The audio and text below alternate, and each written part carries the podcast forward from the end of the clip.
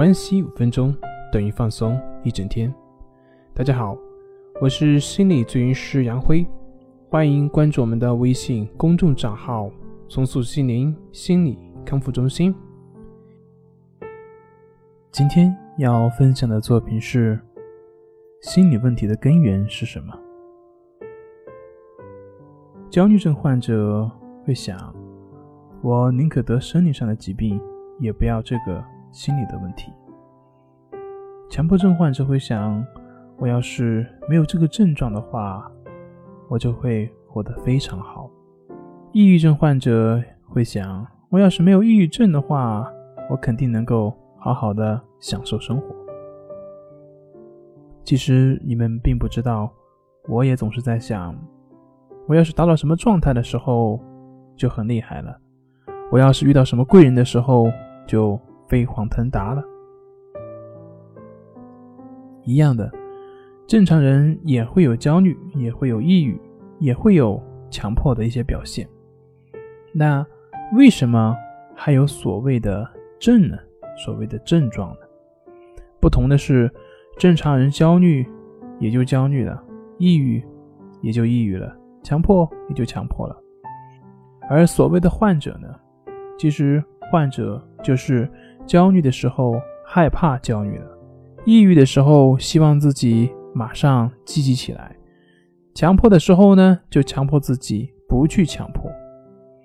正是由于这些抗拒、这些排斥、排斥这些症状的表现，那这种感觉又会反作用于感受本身，这就会产生所谓的身心交互，产生更强的感受，导致你的心理的反应。更加强烈，这样心里就产生了痛苦，因此才需要寻求治疗。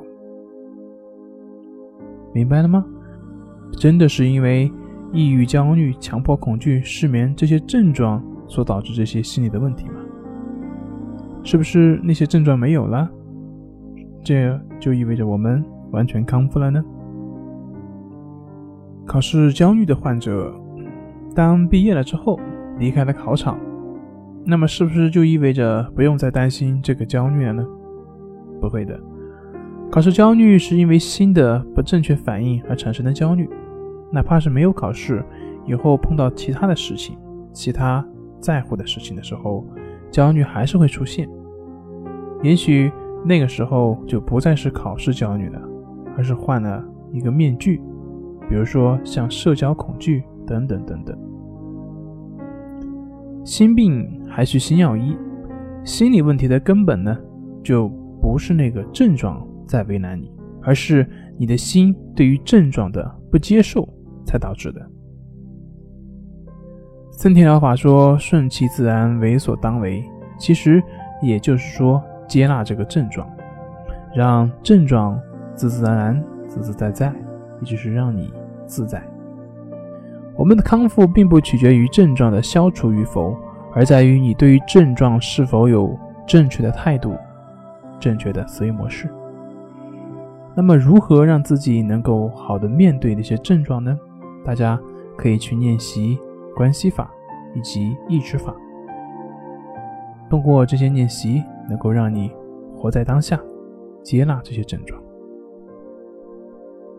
本节目由重塑心灵心理康复中心制作播出。好了，今天就跟您分享到这，那我们下期节目再见。